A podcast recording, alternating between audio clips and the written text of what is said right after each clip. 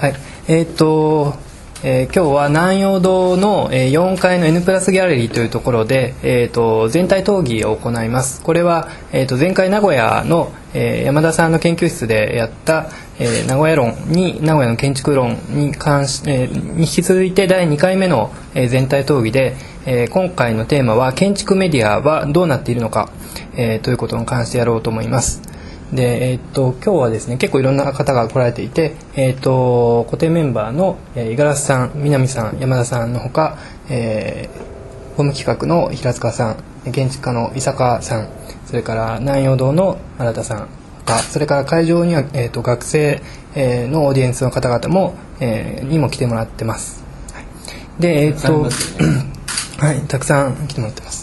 で、えっ、とまあ、こういうテーマを選ぶというのはどうしてかというと、あの最近特にここ数年でいろいろな建築雑誌がなくなっていったという状況があってで2000年から SD であるとか、えー、建築文化であるとかテンプラスワンであるとかあの今まで特にまああの中でも、まあえー、文化と天ぷらさんということで理論系の雑誌がなくなっていってると。で、えーとまあ、メディアがなんか変貌してるんじゃないかとそういう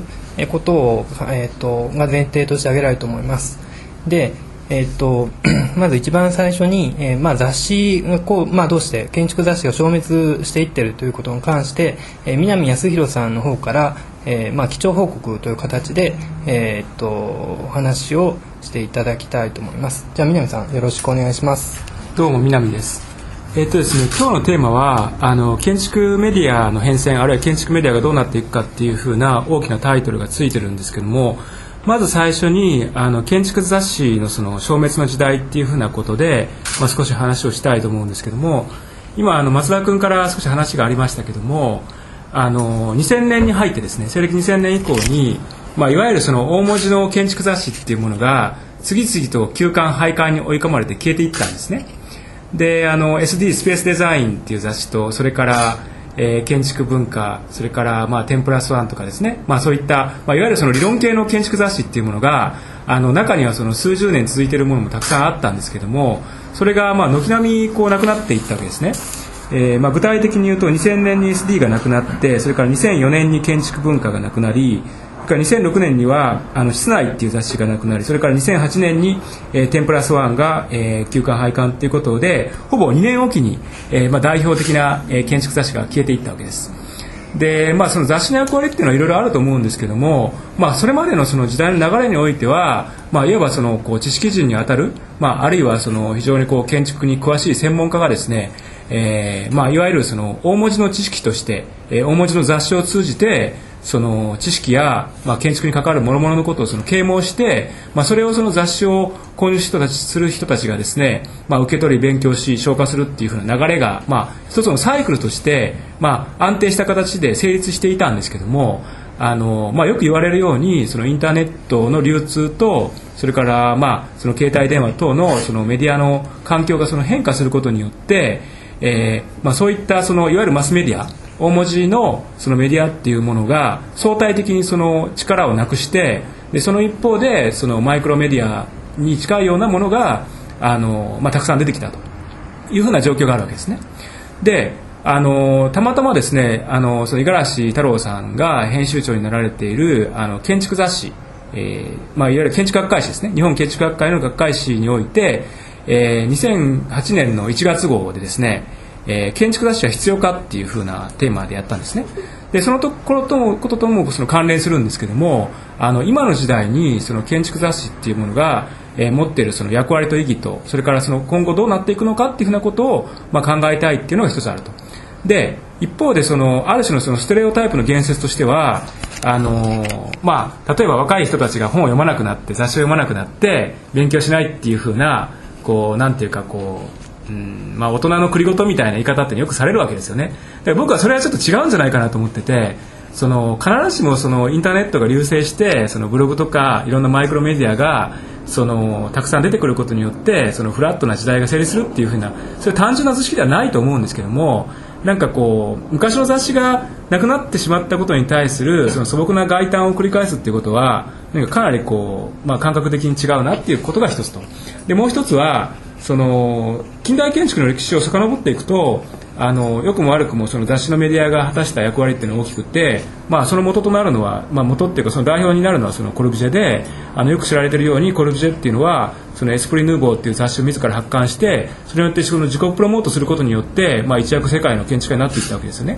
という意味ではその建築の世界においてはあの雑誌っていうメディアは非常に大きな力を持っていたんですけども、まあ、それがその世紀の変わり目においてですねあの少なくとも日本においては次々と雑誌が倒れていってあの、まあ、そのストラクチャーがそのつまりそれ情報を発信する人とそれを受け取るっていうあるストラクチャーがその根本的に変容しているっていうことがあって、まあ、それが今回のこのラジオ番組を作っていくっていうこととも関連するんですけども、まあ、その先を一緒に考えたいっていうことが一つの動機としてありますね。はい、どうもありがとうございました。えっ、ー、と、ちょっとまあ話の中で大文字のメディア、それからマイクロメディアという言葉が出てきましたけれども、確かにその2000年以前は、まあほとんどそのブログであるとか、えっ、ー、と、もうちょっとちっちゃいメディアでそういうものはあんまりなかったと思うんですけども、えっ、ー、と、2000年以降に、えっ、と、まあ個人が情報を発信できると、そういう状況は出てきてるわけですよね。で、だからといって、その大文字から小文字へと、まあ、こう、移っていく、メディアが移っていくかっていうと、そうでもないのではないかという、えー、話もありましたと。えーと、ここら辺で五十嵐さんの方から、えーと、コメントなど、えーと、ありましたらお願いします。えーと、まず、まああのー、最初のパートで確認したのは、まあ、いろんな意味で雑誌の交代期というか、まあ、あの状況が変わっていることは確かに事実でこれ多分建築だけの話ではなくてあの人文系の、まあ、中でもあの、まああの90年代リードした批評空間であったりあるいはインターコミュニケーションも、えーまあ、なくなってであの比較的最近論座であの新しい世代のあの、まあ、それこそ鈴木健介さんとか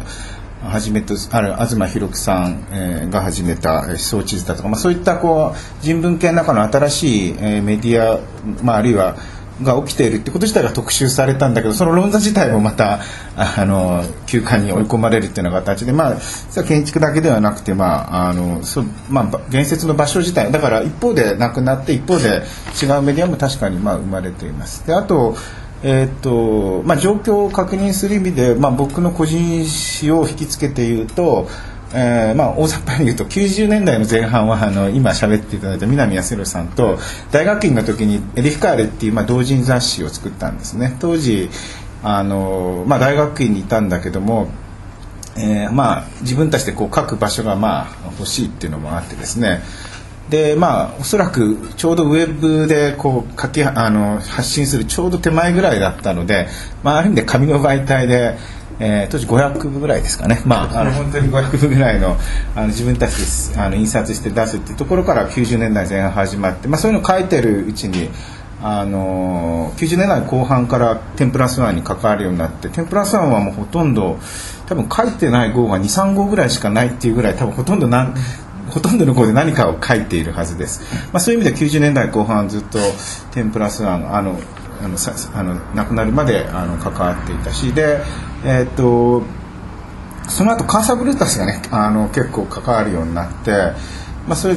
多分、2000年代の頭ぐらいからかな、まあえーとまあ、カーサブルータスは逆に建築雑誌の中では非常に、えー、脅威というかちょっとこんな雑誌の作り方があるのかと思われるそういうちょっと驚きを与えたと思います、まあ、なぜかというとコンビニにも置いてあってそこで伊藤豊がどうしたとか青木淳がどうしたって書いてある、まあ、そういうちょっと僕らが全く想像もしなかったようなマーケットというかまあ、ちょっとファッションと建築を結びつけることで、えー、違う、まあえー、流通形態とか販路を見出したというのはすごい衝撃的なメディアだったと思うんですが、まあ、そこもしばらく結構最近はちょっとあんま書いてないんですけども。で、えーと、つい最近だと建築雑誌ですね。あの日本建築学会。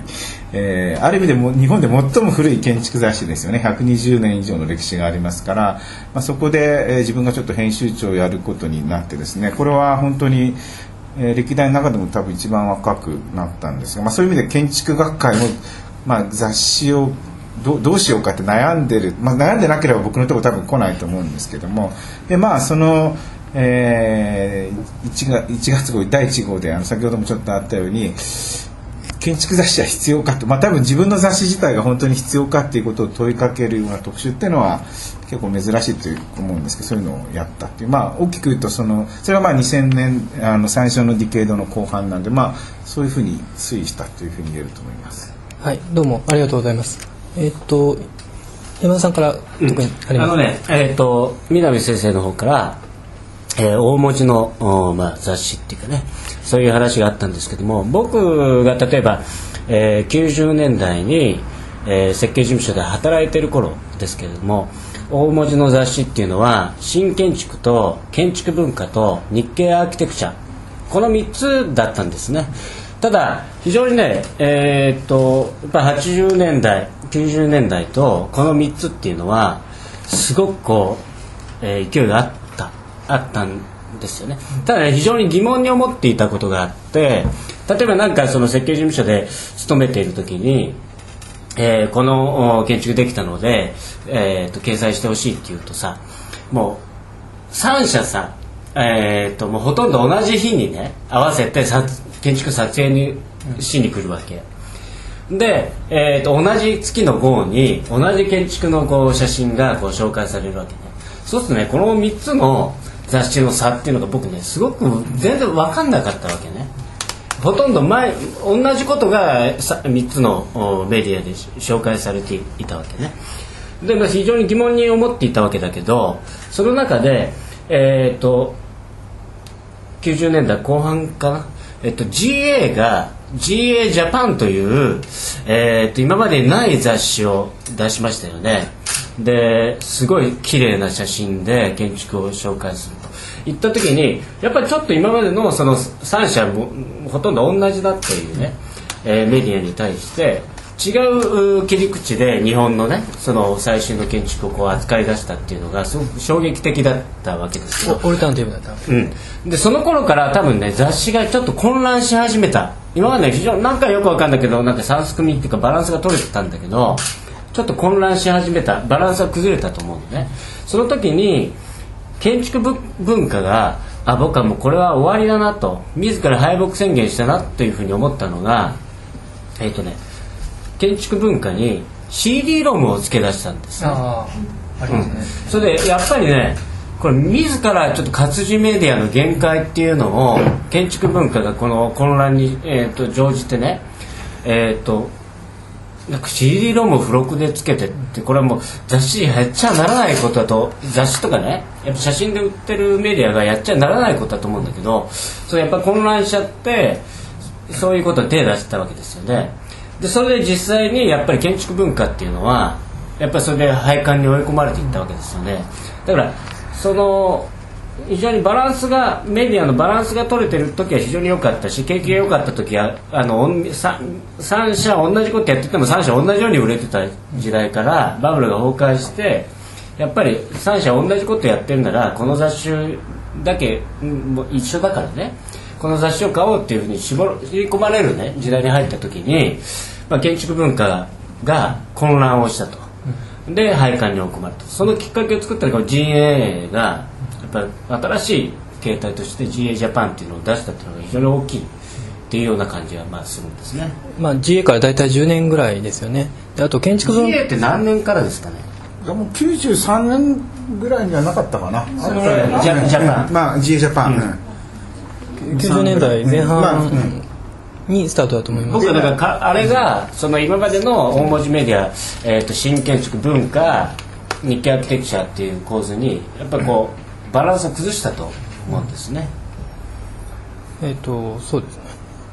で一方でえっ、とまああの CD ロムに関しては、えー、と確かに、まあ、あの事後的に見ればあのそれがなんというかあの建築文化が、えーまあ、なくなっていったことにつながるのかもしれませんけどももう一つは、まあまあ、そういう状態だからか分かりませんけど一つのメディアの新しい試みでもあったわけですよね。他では確かに、まあ失敗した。とまああの僕もねあれはやっぱりなかなか実際は例えば歴史資料として扱う時もやっぱ紙に焼いたら絶対残る、ただまあ雑誌は一方でやっぱその時読まれることも重要だから試みとしては理解できるで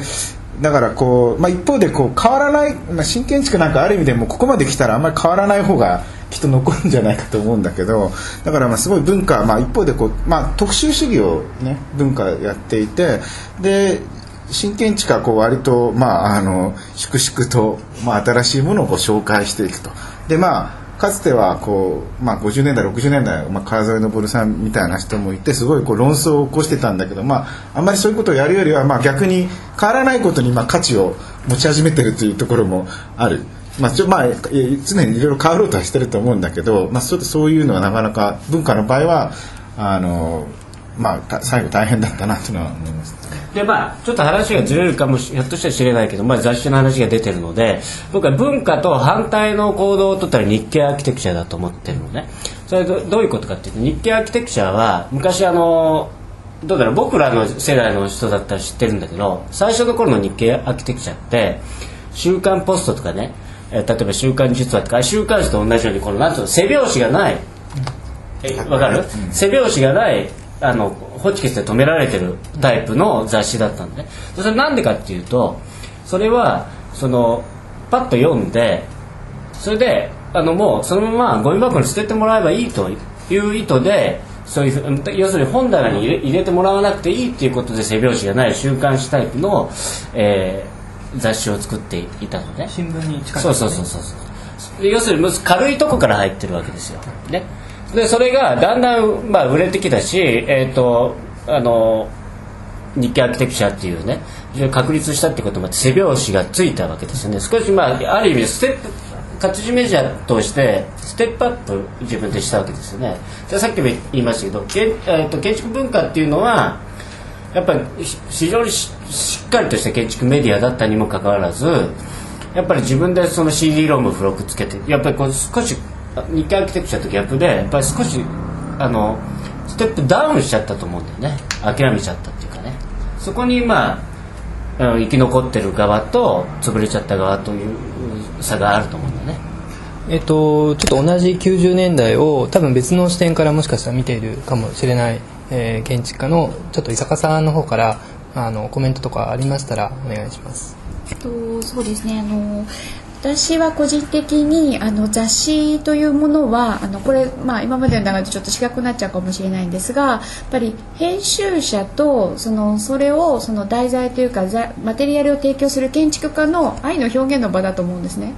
あのあくまでやっぱり建築家は、まあまあ、その一つ一つ作っていくと。それをどう切り取ってどうそのパブリックに流すかっていうその、えー、編集のプロであったり言葉のプロであったり写真のプロであったりビジュアライズのプロであったりっていうのが編集者の役割であってそれがその、まあ、雑誌のその名前が、まあ、それが、えー、新建築なのか、まあ、建築文化なのか、まあ、特集なのか、えーまあ、そういうことでうん時代とか雑誌の名前は変わってもその建築雑誌っていうとあの特別なジャンルの中で扱われるテーマっていうのはやっぱりその編集者の熱意っていうものなんじゃないかなと思って、まあ、その受け取ってるんですね。でそういう意味で言うと今もその、まあ、メディアの変容っていうテーマなんだけれどもそれは当然変容していくものであってメディア自身も変容していくものであってでそのまあ、ちらっと今言っちゃうと怒られちゃうかもしれないけどあの荻原さんがあそこにいらっしゃったりとかあの平塚さんここに、まあ、編集者の方がいらっしゃったりとかそれぞれの時代でそれぞれの名編集者がどう切り取るかっていう視点で紙に作っていったっていうものが雑誌で OK なんじゃないかと。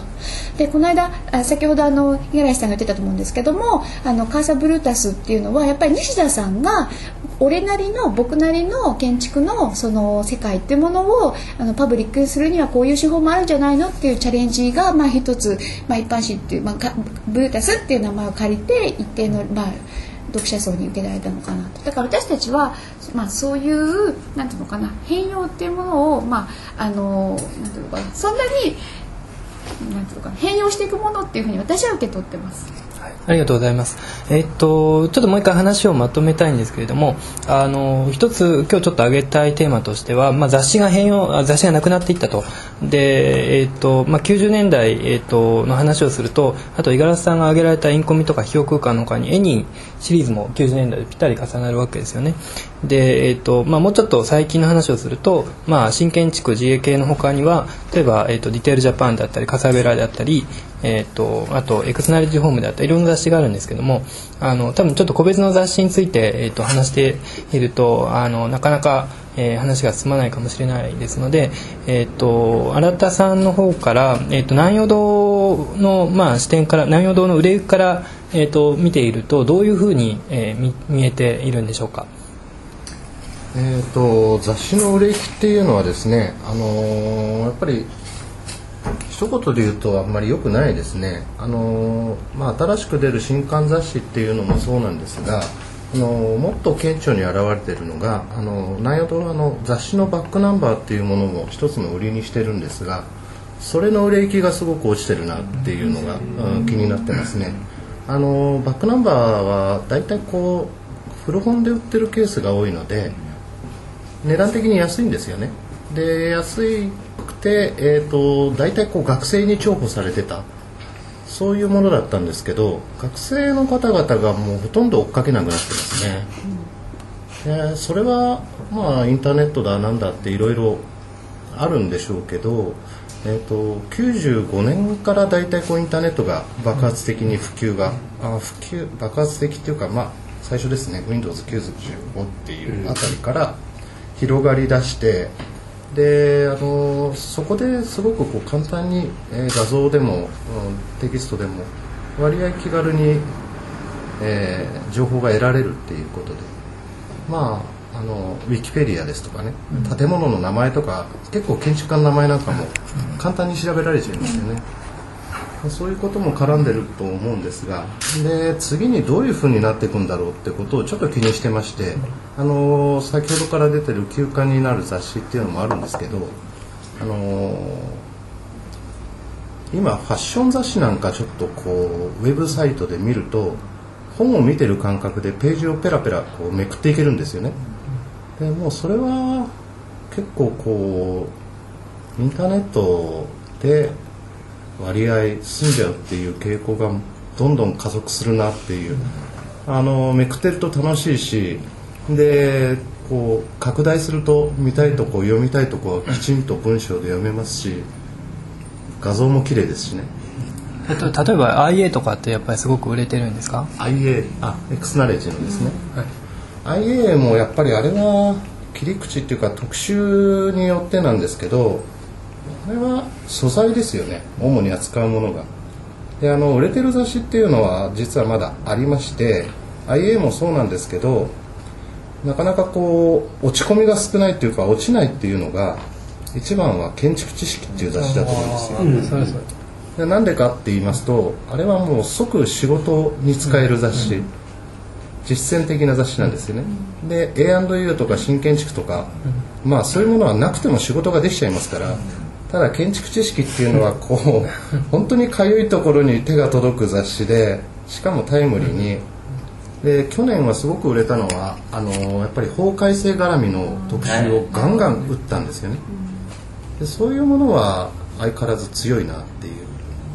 そういう傾向ですね。やっぱ飯のやっぱりあの種になるのは強いんだよね。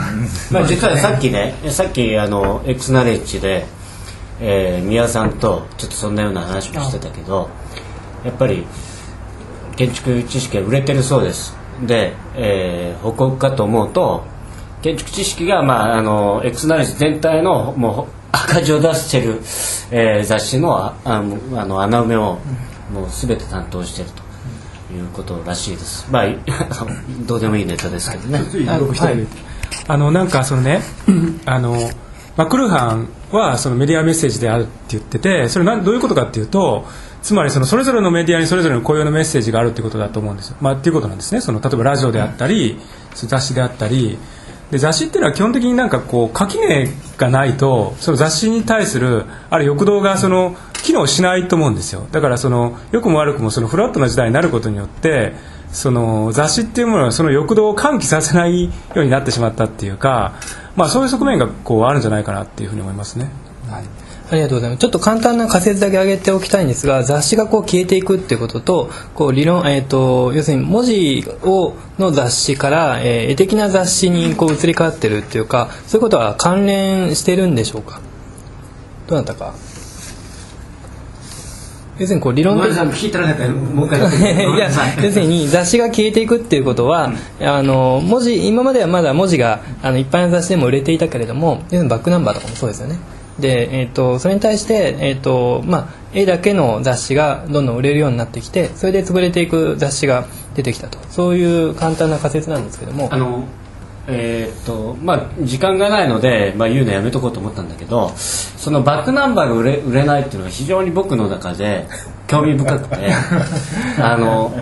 これは実は僕のねあの別の「ダイハード・ポストモダン」っていうコーナーこのラジオのコーナーで、まあ、確かにそれで若いね学生を説教するっていうコーナーがあるんですけども結局ね最新の情報さえ手に入れておけば自分たちは建築ができるんだっていうふうに思っている最近の若い子たちがいてでも僕たちはその最新の情報よりも昔の子、えー人たちがどういうことやったかの方が僕らは興味あるわけですね僕ら世代。そこら辺のうん今の若い子たちとの決定的なその建築観の違いがやっぱりそこに現れてると思うんですよね。でそれはねやっぱ特に建築のやっぱうん流れを作ってる人たちに非常に責任があると思うんですね。あの五十嵐太郎さんとか。あのなんかさ、あのね、まあ、僕なんかから見たら増田君はまさにこうメディア人間だなって僕は思うんですけど あのねその今の二分法で仮にさ仮にその仮説として話をするとしたらその理論がフィクションで写真とかこう図版っていうのが現実だと思うんですよつまり理論っていうのはフィクションだからそのフィクションに対してその欲望を持ち得なければそれはこう単ただの紙のインクのシミと同じなんですね。でもそうであったとしても別にいいっていうかだからその理論に欲望をその喚起されないことをダメだとは言えないと思うんですよ。だからその本読まないからダメっていうのは絶対僕は違うと思ってて別に読まなくたっていいんですよそれは。なんかむしろそれ読めっていうふうに強制することの方がアナクロニックっていうかあのだからそれがダメだっていうことはないと思うんですよ。だからそれはなんていうかこう社会のストラクチャーの変容の問題であってあのなんていうかそれを受け取る人間がそれをこう見ないからダメっていうことは絶対言えないと思うんだよね。だけどかといってそれがいいかどうかっていうのは、まあ、まだそのなんかこう審判を下すことはできないっていうかわからないなっていうふうに僕は思いますけどね。あのまあ、でも理論とこう現実を両方同時にやっていけるような建築家もいないことはないわけで。すまあそうかもしれないね。それはちょっと、まあ、まあ、ある事実僕はね本を読むのが大嫌いで。あの読まないしあの僕は勉強すればやっぱりねそれに影響されちゃって自分の建築が変わっちゃうという怖さがあって、まあ、いつも言ってるんです。僕新建築と、えー住宅特集で、ね、見ない見見見ないんですよ。でせいぜい見るのはやっぱ GA と GA ハウスとやっぱ GA 系のドキュメントとかあと A&U まあこの辺はもちろん見るんですけど新建築ととにかく住宅はもう見ないようにしてるんですね。じゃああの僕ほんで本読まないしじゃあ建築できないかっていうと一応作ってる。んですよだからそれはねやっぱり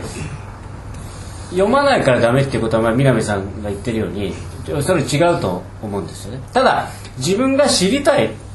と思うことはやっぱり調べますよね。フィリップ・ジョンソンってどうなんだって知りたいと思ってやっぱ調べますよね。それが今の若い子には多分ない。